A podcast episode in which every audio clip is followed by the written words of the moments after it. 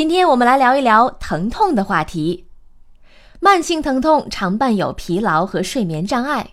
最近，美国的脑生理学家和睡眠生理学家研究了急慢性睡眠剥夺以及由此产生的嗜睡对疼痛敏感性的影响。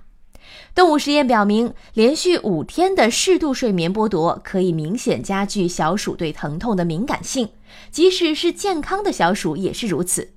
这种由急慢性睡眠剥夺引起的对痛觉的过度敏感性，无法被止疼药布洛芬和吗啡预防或阻止，但能够被促觉醒药物莫达菲尼和咖啡因阻止。这一结果将有助于新型止疼药的开发。对临床来讲，睡眠不足或质量差的睡眠可能会加重慢性疼痛患者的疼痛感。